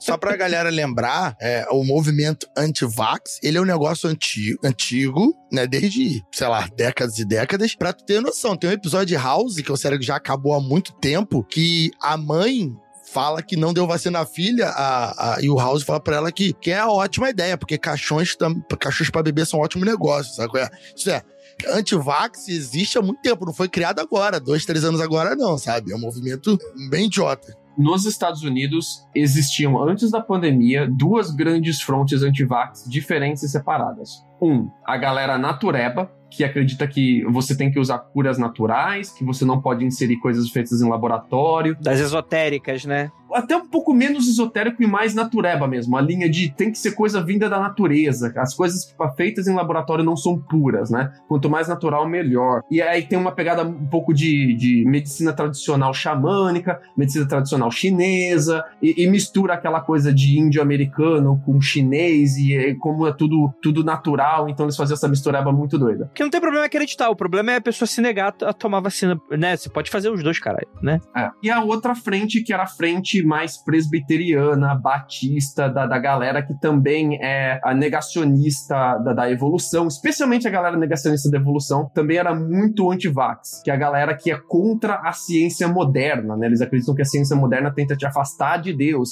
Então eles têm essa grande pegada de ciência paralela, ciência certa, ciência de verdade, ciência bíblica, sempre uma ciência de criacionismo, né? E aí morava essa segunda galera antivax. Depois que veio a pandemia, cara, aí tipo explodiu a parada do antivax e você tem um milhão de vertentes, todo mundo antivax agora. Olha, esse canal que tu falou, coloca o pi aí no nome de novo. O cara lá é muito antivax, ele não fala nem mais para o canal dele não cair, mas ele é tão antivax, ele diz que você pode trocar por probióticos. Se Ah. você consumir probióticos, porque as religiões antigas já usavam um monte de técnicas de probióticos e não sei o quê. E isso reforça a sua saúde. Sabe esse papo de reforçar a saúde? Cara, isso é um bagulho de muito tempo, gente. A comunidade no Orkut, Teoria da Conspiração, que era a maior comunidade de teoria da conspiração do Orkut, tinha como o maior tópico, que é, acho que com 10 mil mensagens você cedia o limite do tópico, né? Mas eles tinham quatro tópicos ex- excedidos já, então mais de 40 mil mensagens, sobre não use desodorante. É uma teoria da conspiração velha, bem dessa galera natureba, que os desodorantes, na verdade, eles te fazem feder depois de um tempo, para que você continue comprando e usando o desodorante. Puta, eu já escutei isso, eu já escutei isso, caralho. Isso aí, isso aí é ótimo. Os desodorantes são viciantes do seu corpo. Essa teoria da conspiração vem da galera anti-vax natureba. Mano, só, só, só ouvindo essas teorias da conspiração, eu já perdi uns 5 anos de vida. Meu Deus. Gente, as grandes farmacêuticas, elas querem ganhar dinheiro às suas custas, mas o que, que elas vão fazer? Elas vão criar uma patente e vender um remédio que só elas podem vender por muito dinheiro. Ou elas vão falar que um remédio que não tem eficácia para certa doença, não, é, e falar que tem eficácia contra aquela doença. Então, assim, é assim que eles ganham dinheiro. Não precisa inventar. Porque tem a, tem a galera do que a vacina não funciona, mas tem a galera do. As farmacêuticas, elas criaram o Covid pra vender vacina. Ah, meu Deus. Só corrigindo o Andrei aqui, todas as fabricantes de cloroquina e hidroxiclo- hidroxocloroquina já soltaram press releases falando que isso daí é tudo maluquice, pelo amor de Deus, parem de usar cloroquina pra isso. Faz tempo isso, faz tempo isso. Mais ou menos. Vou dar um parênteses. Concordo com o Lucas, concordo com o Lucas, mas eu vou dar um parênteses aqui. Algumas farmacêuticas soltaram isso meses depois. Sim, sim, sim, sim. Que já sim. era comprovado. Então pegaram todo um hype, aí depois de um tempo falaram: ah, não, gente, não é bem assim também, quando já tava pegando mal pra caralho. É, exato.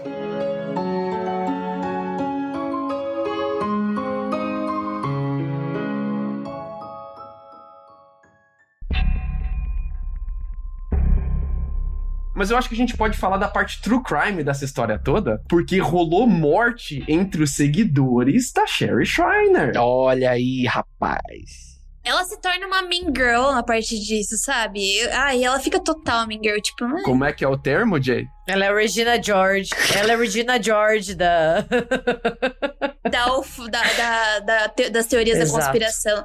Sério, horrível. Não, porque assim, eu, eu entendo quem curta a teoria da conspiração pelo fator humor. Porque realmente é muito divertido você sacanear a gente idiota. É, um, é, um- é uma coisa que, que dá um quentinho no coração. Mas o problema é que, vou dar até um exemplo. Eu tava vendo um episódio do Arquivo X, cara, que é um episódio extremamente divertido pela idiotice do roteiro. Era um episódio que do nada pessoas em uma cidade super pacata queriam matar as outras. Tipo, ah, o cara da oficina quer matar o cliente. Tipo, pega e assassina alguém e tal. Por que, que as pessoas estavam fazendo isso? Porque estavam sendo plantados mensagens subliminares em locais diversos na cidade. E, mas, mas não era só mensagem subliminar. Eram os chemtrails ali do, da fumacinha dos aviões que estavam envenenando as pessoas e colocando substâncias. Então, assim, hoje em dia, quando você sabe, fica meio triste quando você vê, cara, tipo, teve gente que levou a sério demais um episódio como esse. Mas na época eram coisas muito divertidas de você imaginar, nossa, se fosse real uma coisa dessas, né? Você, você extrapolar a ficção, mas o problema é que a gente vê as consequências, né? Antes de 2010, a internet era muito inocente. Tinha aquela parada de ouvir um texto na internet,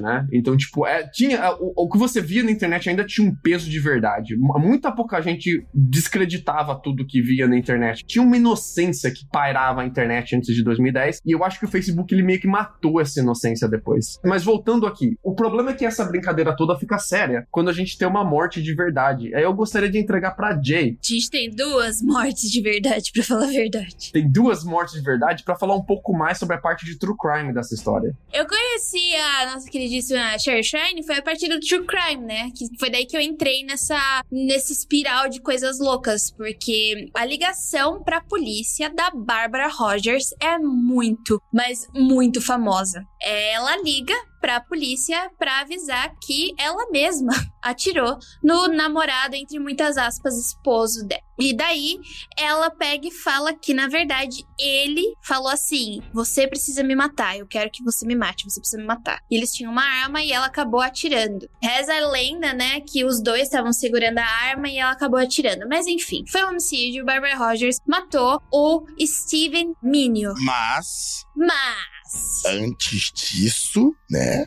Antes disso, o Steven Minio, ele era um. Minion dela. Ele era o Minion Ele, da Shine. é, ele era ex-Sher Shriner. Ele não participava mais do culto da, da Sher Shriner, porque a Sher Shriner expulsou ele. Porque chega um determinado momento, tudo isso, olha, a paranoia da Sher Shriner vai acontecer em 2016, que é onde essas, o assassinato ocorre. Depois a gente vai falar sobre o suicídio da Pingley, que também é associado ao, ao culto. O que acontece é, a Sher Shriner, ela começa a falar que, a partir de agora, Satanás, ele está trocando as pessoas por clones para poder se infiltrar. E que ela, somente ela, conseguia perceber quem era de verdade e quem não era de verdade. Isso, entre isso vai acontecer. O que, que ela vai fazer? Ela vai dar um friend pesso- na pessoa no Facebook e depois ela vai falar que essa pessoa é um clone, que ela é um, é- é um falso seguidor. E daí todas as pessoas do culto vão lá e dão um follow nessa pessoa e essa pessoa ela vai ficar marginalizada literalmente. Isso acontece com um amigo pessoal da Sherry, o Richard Brown, que eu já falei anteriormente, que ele entra em conflito nesse momento, em 2016, com a Cher, que ela tá, ela tá lançando um livro que ela fez uma. Ela pegou pesado na divulgação e ela queria que as pessoas comprassem. E o Brown, ele falou assim: Olha, eu não acredito nisso que você tá fazendo, eu te seguia, eu gostava de você, eu era seu amigo, porque você não tava em busca de dinheiro, você não é uma pessoa assim. E daí, reza a lenda que a Sherry, ela ficou doida, ela falou: sai daqui, não sei o quê, e ela postou no Facebook, ela escreveu um textão falando assim: Olha, o Brown, ele é um clone, ele foi trocado, vocês prestem muita atenção, ele não é mais um dos nossos. E daí, esse vídeo caiu, né? Acho que você só consegue achar pedacinhos do vídeo. Mas aí ainda tem o motivo da raiz disso. Que a Sherry falava que a namorada dele era uma bruxa vampira. É, então, é isso. É, é, onde eu vou chegar. Do porquê? Porque a Cher começa a falar que as outras pessoas são falsos seguidores porque ela sabe. Eles foram trocados, eles são clones, ou eles são vampiros, etc. Daí o Brown, ele grava um videozinho falando, olha, segurando o argônio dele. Vocês acham que eu segurando o argônio, eu ia eu ia tá assim? Eu tô bem, não tá acontecendo nada comigo. Enfim, ou seja, a Cher Shine, ela tá em completa paranoia. E é nesse momento que ela começa a tirar algumas pessoas do do, culto dela, falando que essas pessoas, elas eram clones, elas eram trocadas, elas eram vampiras, elas não eram verdadeiras. E só ela, Sherry Shrine, podia dizer isso. E é isso que acontece com a Bárbara e com o Steve Minion. O Steve Minion, ele namora, e é, entre muitas aspas, é casado com a Barbara Rogers. Quem é a Barbara Rogers? Ela é uma ex-fuzileira naval. E o que acontece com ela quando ela tá servindo o exército? Ela acaba caindo de um caminhão e batendo a cabeça dela. Nessa época, ela também era casada. Acho que o, ela tava na Alemanha e o marido dela tava designado no Irã. Não tenho certeza, mas eles estavam em países diferentes. Ela cai desse caminhão, bate a cabeça. E durante toda essa o cuidado dela, descobrem que ela tem transtorno bipolar. E ela é uma despachada quando você sai do, do exército com rarias por causa de por causa desse tipo de problema. Então ela vai embora. Só que daí ela ganha uma grana gorda do, do exército, quase 5 mil dólares por mês, para ela continuar vivendo normal. Tadinha da dia acadêmica, né? 5 mil é muito dinheiro, né? Não, é, acho que é 5 milhões, cara. Ou é 5 milhões? Enfim, ela ganha bastante dinheiro é, por tipo mês. um milhão de dólares, né? Tipo, nunca mais vai precisar trabalhar na vida. S sabe quando é aquele valor que você ouve, mas daí apaga na sua cabeça porque não faz sentido de tão grande que é? Tipo, ah, meu Deus, é muito. Foi esse. E o valor que você nunca vai ter na conta, daí você meio que sublima assim, isso não existe, entendeu? É. Se eu não posso ver, eu não posso tocar, isso não existe. Não existe. Mas aí eu vou ter que fazer a meia culpa. A conta da Jay só tem três dígitos, né? eu, eu vou ter que fazer a minha culpa aqui, porque o dólar do jeito que tá, 5 mil dólares é realmente muita coisa. Tipo, é tipo um milhão de reais mesmo. Então tá certa, Jay. Não, enfim, ela, ela recebe uma pensão gorda do governo, que o meu cérebro desligou o valor, e ele falou assim: é muito. Enfim, era muito por mês que ela recebia. Falou assim, você não sabe que valor é esse, esquece. E daí ela acaba se. Ela volta para os Estados Unidos e ela acaba se divorciando do marido dela. Então temos aí Barbara Rogers de volta e todo mundo diz que ela é uma pessoa muito tímida, que fala muito pouco. Ela se divorcia e entra no mundo das internets e conhece o Steven Minion, que já participava do culto da Cher. Então é aí que ela conhece o culto da Cher. Ela sai do estado onde ela tá morando, eles se conhecem por alguns meses e depois eles vão morar juntos na mesma casa que morava o pai do Steven. É aí que o Steven acaba sendo retirado do culto porque a Sherry Shrine falava o quê? Ela não é verdadeira. Ela é uma vampira, ela é uma reptiliana. Não tenho certeza. A Sherry Shrine fala tanta coisa da Barbara que eu nem sei mais o que é verdade. E daí o Steven ele entra em uma espiral de loucura, literalmente, porque um, ele foi tirado da seita por causa da Bárbara e ele tenta provar pra Sherry que a Bárbara não é aquilo que ele tá falando. E é óbvio que não, não consegue provar, porque a Sherry dá uma de Mean Girls. Não, eu sei mais do que todo mundo. No primeiro momento, ele ainda é muito crente depois que ele é retirado da seita. Ele ainda é muito, olha, pelo amor de Deus, eu sou fiel. Isso, a, a gente, a gente quer te seguir, a gente é de verdade, não fique com ciúmes da, da, da minha esposa, da minha namorada, né? Porque ele, eles não são casados de verdade, mas eles se, se, consideram casados, né? Eu não sei porque a Sherry, não fica explicado porque a Sherry ficou com tamanho ciúmes da Bárbara. Mas a Bárbara, ela não era do culto, mas ela não era necessariamente contra o culto também. A rixa da Sherry com ela começa a crescer muito em post de picuinha e fofoca na rede social, no Facebook. A Sherry começa a comentar muita coisa, muita besteira sobre a Bárbara, especialmente sobre os hábitos dela. Olha, isso daqui que ela fica no sol meditando é porque ela é uma vampira e que tá ativando o sistema dela de, de se proteger contra o sol. Isso daqui dela, dela gostar de, de, desse prato que tem carne crua, porque ela é uma vampira. Tudo virava fofoca para falar que a Bárbara era uma vampira. E aí ela ficou contra o culto de vez, né? Ela falou, pô, o que que essa mulher maluca falando que eu sou uma vampira? Pelo amor de Deus. Posso falar um negócio? Isso tem a cara que ela tava, que tava afim do cara. Então, é por isso que eu falo que a Sherry Shrine dá uma de Mean Girls. É tipo, ah, eu não gosto do jeito que essa, essa pessoa se comporta, eu não gosto dela e eu vou fazer de tudo para ninguém gostar. Quartas-feiras é para vestir rosa. Ela usa aquilo que o Lucas falou lá no começo de preconceitos étnicos e raciais em nível pessoal. Ele não gosta de coisas dessa. Ela não gosta de coisas dessa mulher especificamente. E aí já era. E aí vai embora. E daí o que, que acontece, né? A gente tem uma discussão entre os dois, entre a Bárbara e o Minion, sobre essas convicções do, do culto. Porque ele, ele ainda acreditava muito e a Bárbara tava, mano, o que esse cara tá fazendo. Olha o que essa mulher tá fazendo com a gente, né? Então o casal ele acaba se envolvendo numa briga super confusa, que é isso de novo. Estavam segurando a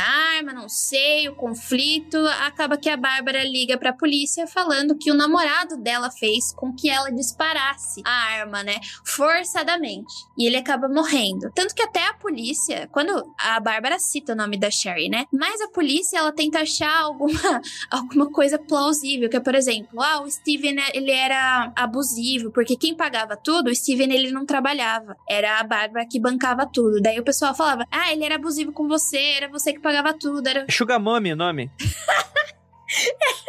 é, é você que, era você que fazia tudo. Mas, mas é essa. Vocês falam brincando, mas era essa mesmo a pegada da investigação da polícia, porque ela era 10 anos mais velha que ele. Mais velha.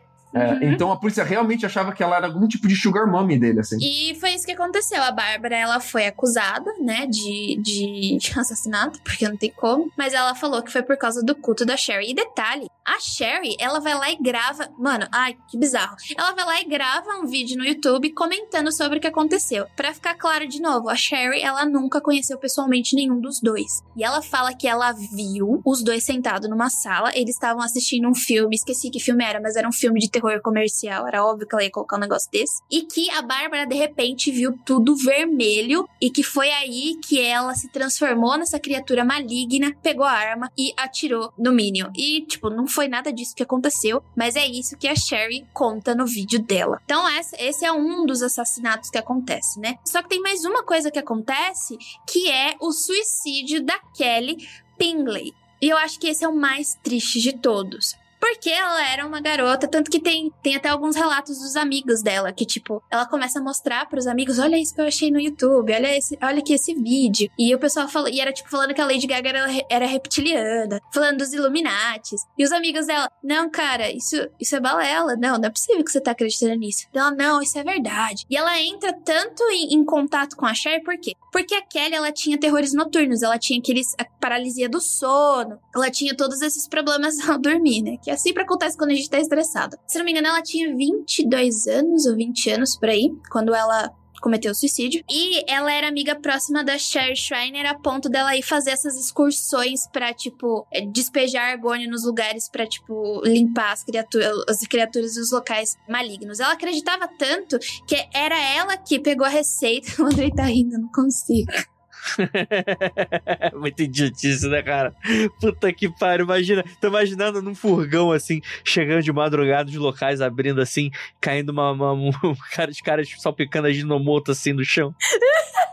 Vamos pro próximo, vamos pro próximo. Vai, vai, vai, vai, vai. die, lizard, die. Nossa, o final desse vídeo vai me assombrar para sempre. Mas ela acreditava tanto que ela realmente pegava a receita dos orgônios e ela fazia e ela dava para as pessoas. Inclusive, teve até uma colega de quarto dela, que morava na mesma casa, que ela fez um orgônio e deixou, tipo, na frente da porta dela. E a menina, quando abriu a porta de manhã pra, sei lá, quando acordou, tomou um puta susto. Ela falou assim, mano, tá passando dos limites esse negócio. Eu sei que você quer me proteger, mas não tá rolando mais. O que acontece é, a Kelly, ela acreditou fielmente de que quando ela se matasse, ela não se matasse. Quando ela fosse se matar, ela ia voltar de alguma forma.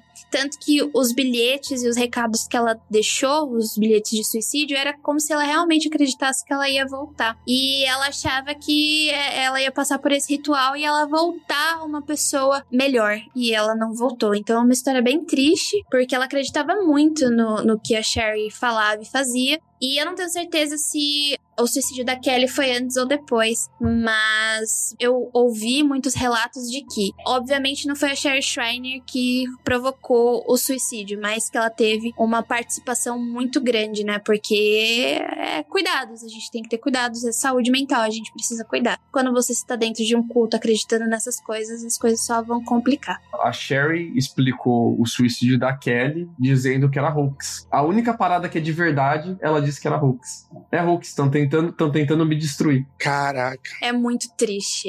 Para mim, a história da Kelly é a mais triste, porque não teve amparo, né? Tava todo mundo ali tentando cuidar, gente, as pessoas não viam sinais direito, porque a Kelly, de novo, a Kelly era muito religiosa no começo. Ela ia para uma escola cristã, não sei que tipo de escola é nos Estados Unidos, mas era uma escola que tinha muito, muita religião envolvida. Ela sempre acreditou, os amigos, de, amigos dela também estavam nesse meio religioso, todo mundo acreditava em Deus, etc. E ela acabou desbancando para esse lado. E durante algum tempo, ela tem alguns amigos que também se interessavam pela Sherry Shiner, mas eles pararam, meio que tipo, opa, esse aqui é o limite para mim, não vou mais. E a Kelly acabou caindo de cabeça nessa seita. É, eu não, eu não recomendo ver os vídeos da Sherry Schreiner. Não. Uh, não recomendo especialmente ver sobre esses dois casos em específico. Ainda tá no ar um rant, né, um, des um, desabafo da Sherry de 35 minutos sobre o Steve Minio, onde ela falava que ele merecia aquilo e que ela avisou que isso ia acontecer e ela destrói a Bárbara nesse vídeo, destrói o Steven, assim, ela é extremamente cruel com os dois. Não veja. Eu não sei porque o YouTube ainda não tirou isso do ar, cara. Não, não é possível que ainda esteja no ar isso, mas ainda tá. Outra coisa que eu ia falar, a Kelly, ela também escrevia muito no blog dela e conforme foi chegando próximo da, da data de suicídio dela, os posts dela vão ficando super longos e bem pesados. Eu acho que ainda não caiu, porque eu já vi gente comentando sobre esses textos. Eu peço para que vocês não procurem, porque não é uma coisa legal de se fazer. Então,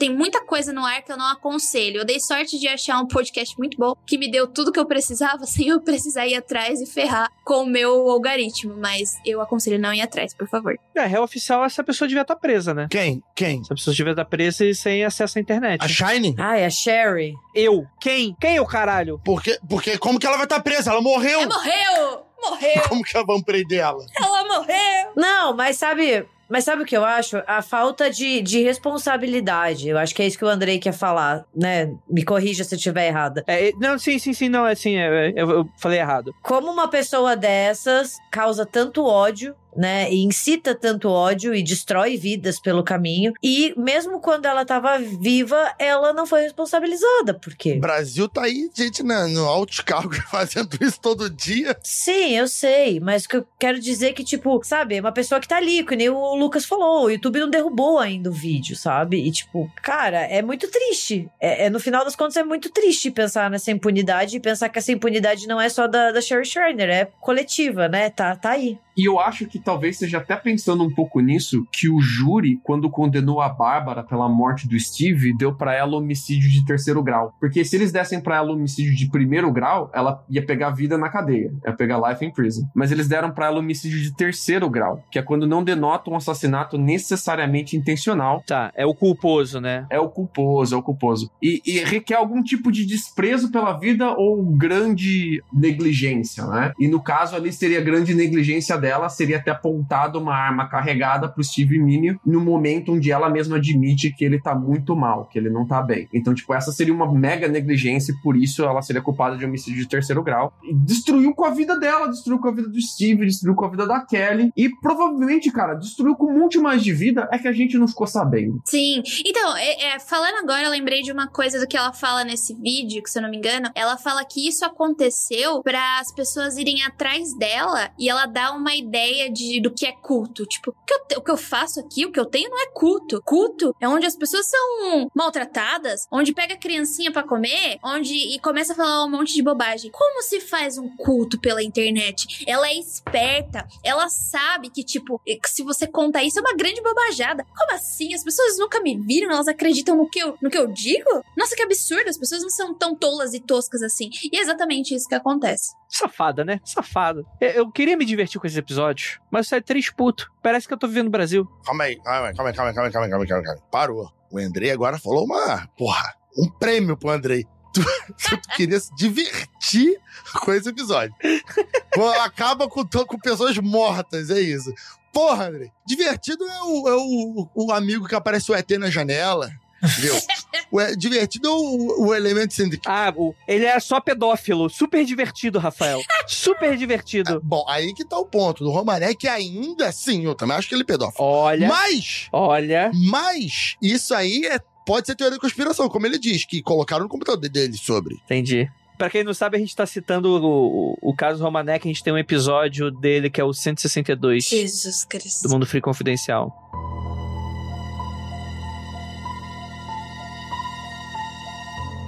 Eu tô muito interessado. Qual é o final dessa guria aí, ô Jay? Então, esse é um dos finais. Quem ouve muito True Crime, esse é um dos piores finais que pode se acontecer. Que é quando aquela pessoa que é culpada, ela não é julgada nem processada por nada que ela fez, porque ela ou se mata ou ela morre. No caso da Sherry Schreiner, ela vai morrer, vulgo mais ou menos pelo que a gente tem calculado, seus 45 anos de idade, decorrente de um infarto. Vale lembrar que ela já tinha sofrido um infarto antes e tinha sobrevivido. A filha da puta não morreu. Mas daí depois. Calma, calma, Jay.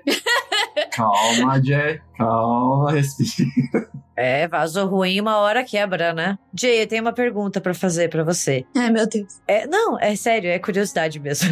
Não é sacanagem, não.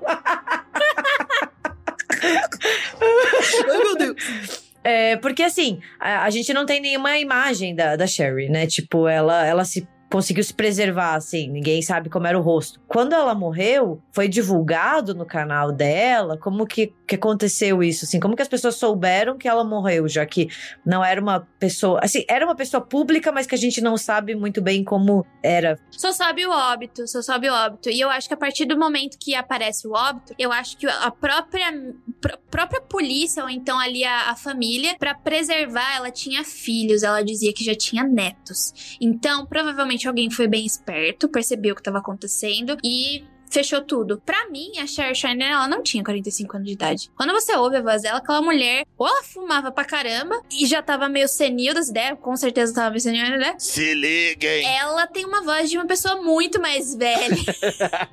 tipo, 70 anos, por aí, sabe? Não, não, não. Menos, menos, menos. Ta- talvez uns 50, mas 70, 70 é muito. Faltou orgônio. É, Faltou 40 e orgulho. 45 é pouco mesmo. Eu vou te dar uma técnica de rejuvenescimento, ouvinte. Você pega o seguinte: você precisa de um quilo de orgônio triturado e um cartão de crédito limpo. Brincadeira, vai continuar de.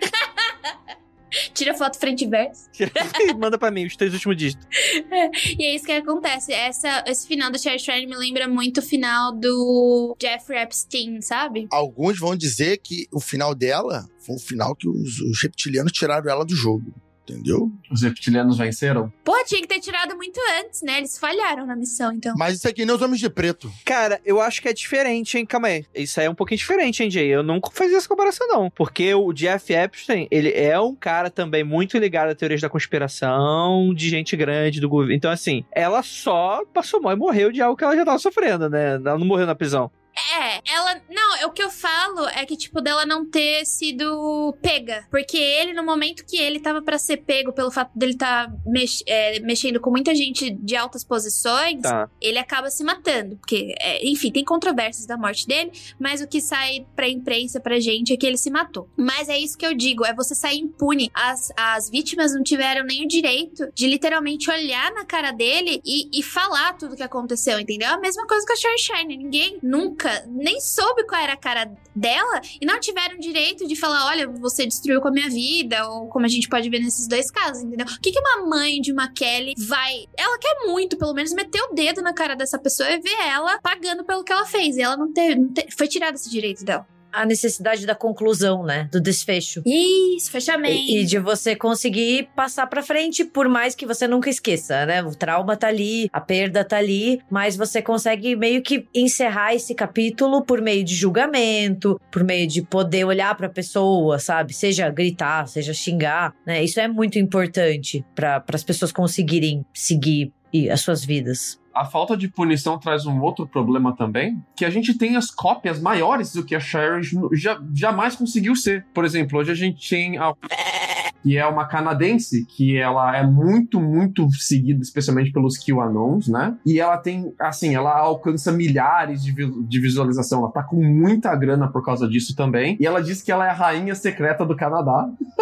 que, que ela luta pelo trono do Canadá. E tem toda uma teoria da conspiração e tal. Mas se você olhar a fundo, assim mesmo, a fórmula é a mesma. É igualzinho. O culto a galera segue do mesmo jeito. O ativismo online é o mesmo. As teorias da conspiração são todas requentadas. Você tem várias dessas cópias agora. Muitas, muitas, porque é um, é um, um business, cara. Faz, faz muita grana e fica impune. É, aquele cara lá que foi. É, é, que ele perdeu o canal dele, o carequinha dos Estados Unidos lá, o, dos reptilianos. Esqueci o nome dele. Carequinha dos Estados Unidos reptiliano. Ah, cara, deve ter tantos Estados Unidos que é difícil, mas.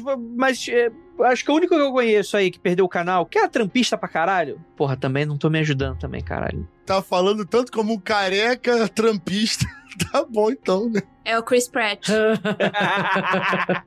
esse aí, bicho. Esse aí a Marvel tá sendo a coleira, assim, ó.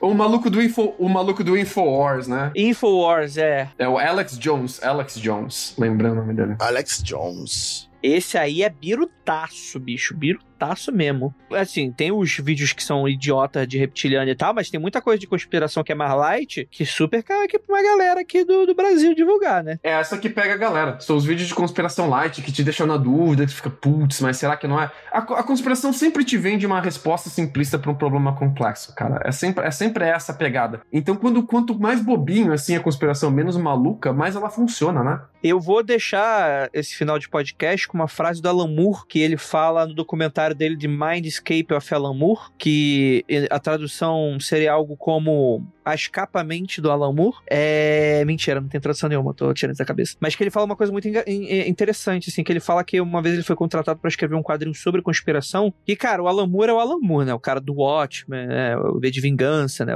O cara é um monstro da narrativa, mas é também muito conhecido por mergulhar bastante nos temas. E ele fala, ele faz uma citação nesse documentário que ele fala, cara, e eu falo isso para você que vez ou outra gosta de compartilhar uma conspiração. O mais bizarro de tudo sobre esse assunto de conspirações e o mais assustador é que estamos à revelia em uma pedra no meio do espaço e não tem ninguém no controle. Esse, esse é, o, é, o, é o mais assustador. Não que pessoas não tenham poder e esse tipo de coisa, mas não tem ninguém no comando. E isso é já é bizarro o suficiente, ouvinte. Você não precisa de marxismo cultural, como é que é aqueles outros lá do, do, do da União Soviética que divulgava pra caramba, que também é dos judeus lá, como é que é? Protocolo do, do sábio de Sião, dos reptilianos. Uma madeira de piroca. É, cara, não estamos infelizmente à deriva e não tem ninguém no controle. Se tivesse alguém no controle, né? Deus está no controle. Deus está no controle. Exatamente, batendo corça aí e deixando o ovo intacto. Quem é o ovo nessa história? Não sou eu, porque eu não vou sair intacto desse ano de 2021. Eu só queria dar outro reforço, tá? Outro disclaimer. É, terceira dose? terceira dose.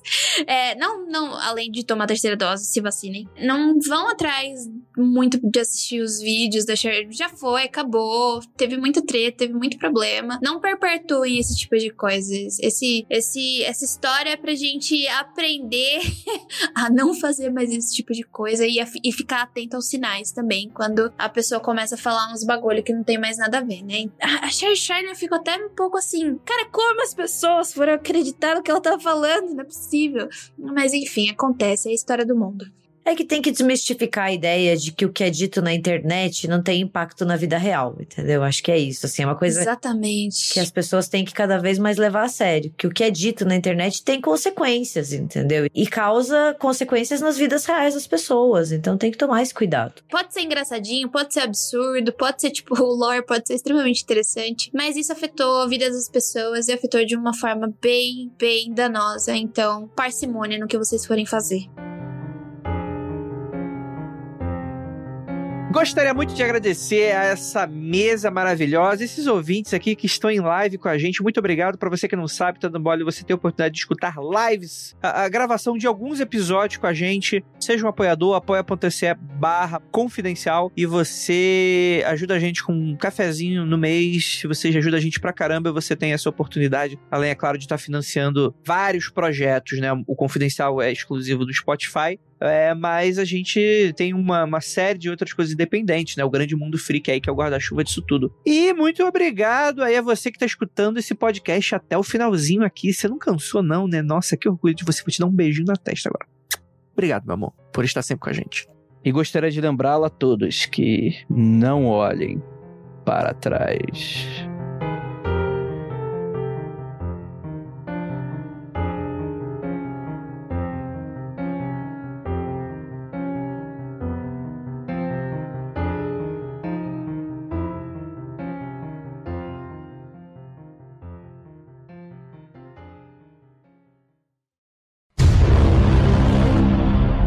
Ô, Lucas, você namorou a Cher Shine, né? o ouvinte mais raiz do mundo freak que escuta a gente há muito tempo vai se lembrar que por um tempo eu não namorei, mas eu saí algumas vezes com uma garota reptiliana que era lig... Ah, tá. Agora entendi. Já falo assim, caralho, meu Deus do céu. Ah, essa deve...